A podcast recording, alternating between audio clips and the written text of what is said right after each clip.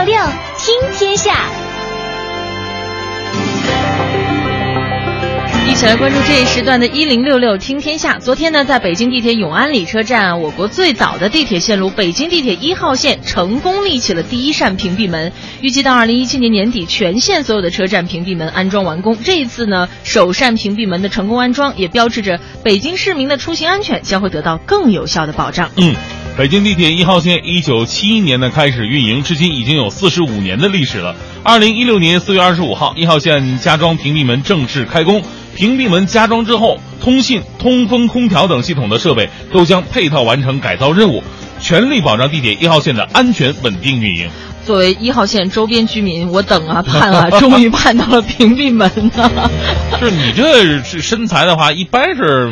挤不出什么危险的吧？不，你知道那个风有的时候突然来的时候，确实是你像我这种体重，我都会觉得晃。你想想，比我轻的人到底怎么样呢？对吧？请保护好你身边的人。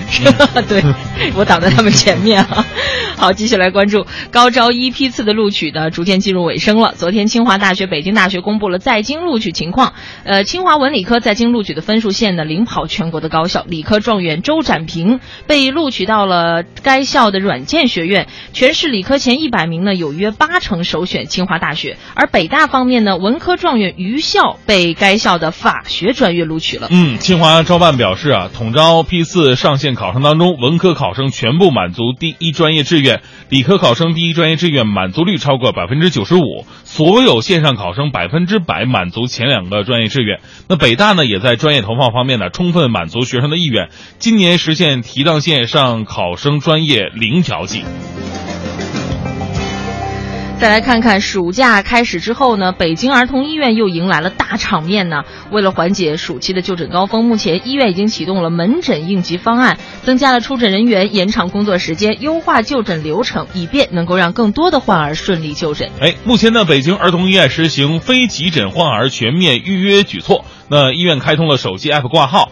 还有微信挂号等便捷的预约挂号形式。那院方啊也提醒患儿以及家长，周一全天以及工作日上午的门诊患儿是最多的，建议常见病啊，比方说感冒发烧的患儿啊，就避开这些就诊的高峰吧。嗯，其实不只是暑假的时候，平时的时候，北京儿童医院也真的是非常非常多的人，也经常会有大场面。这个我们是感受最深的呀。你看，如果儿童医院人多的话，你就看咱们。台门口那车，嗯，都跟着排着一溜长龙，就那边的车已经堵住了，是吧？对呀，南礼士路那边根本就过不去了，是吧？然后你再就是过去了，你绕着那儿童医院周边走一圈，你看一看，那周边呢，基本就是停车场。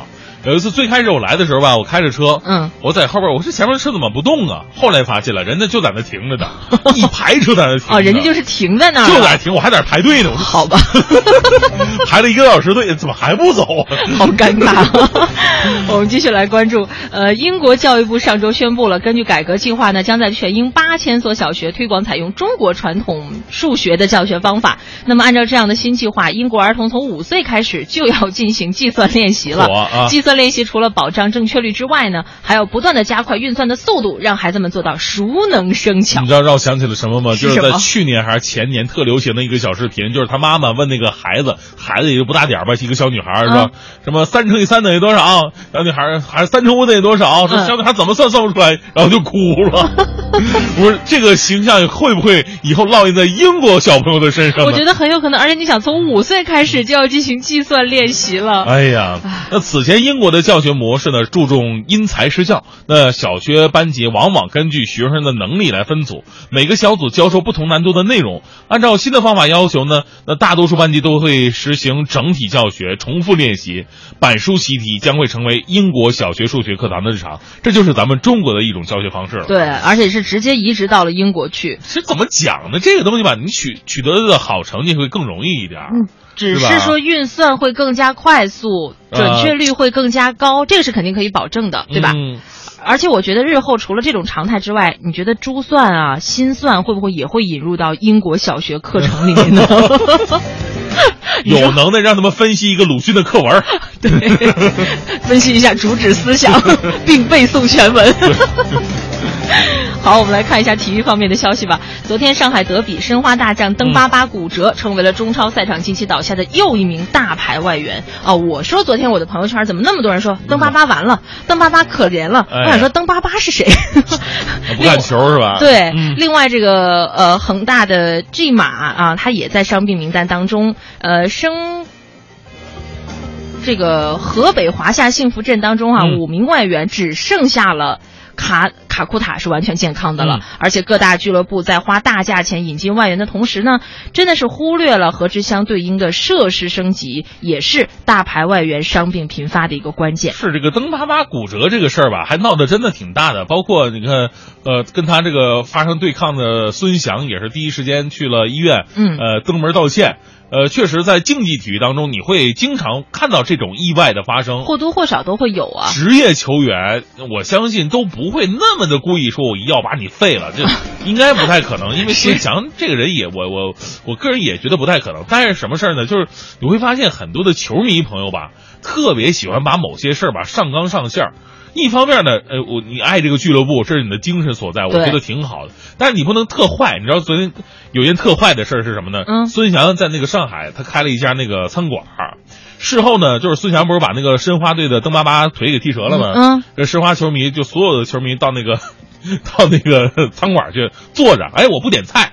后来呢？他们想，申花球迷想想，不点菜的话，人找警察也不好，是吧？就是你这影响社会安定。点菜吧，什么菜最便宜啊？说豆腐最便宜，点了一盘豆腐，啊，每人点了一个豆腐，上面插了三根筷子，旁边放着放着孙祥的照片。天哪，特坏，太不理性了，这些人。特坏，嗯，是同城德比啊，无论是以前我们说这个米兰同城德比，还是我们看篮球斯台普斯湖人和快船之间的德比。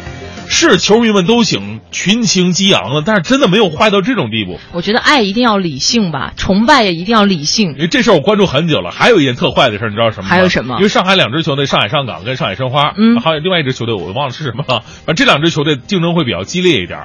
上海上港去踢亚冠比赛，代表中国踢亚冠。嗯嗯。呃，应该是在日本的主场。结果在日本的看台出现了申花的球迷，他们打出一个横幅说：“上港，你代表不了上海。”我觉得这个完全就可以列入不爱国的一个行为了吧？旁边日本球迷会很奇怪：“哎，你们是干什么的？” 不过幸好他们也读不懂那几个字。哎，看球嘛，这个爱护自己的球队啊，是非常正常的。是啊，但是呢，你因为爱护自己球队，你去贬损另外的一支队伍，真的是没有这个必要。那就不是足球本身。你如果想贬损的话，你用你的实力去贬损。对，贬损的也要有气节哈。对。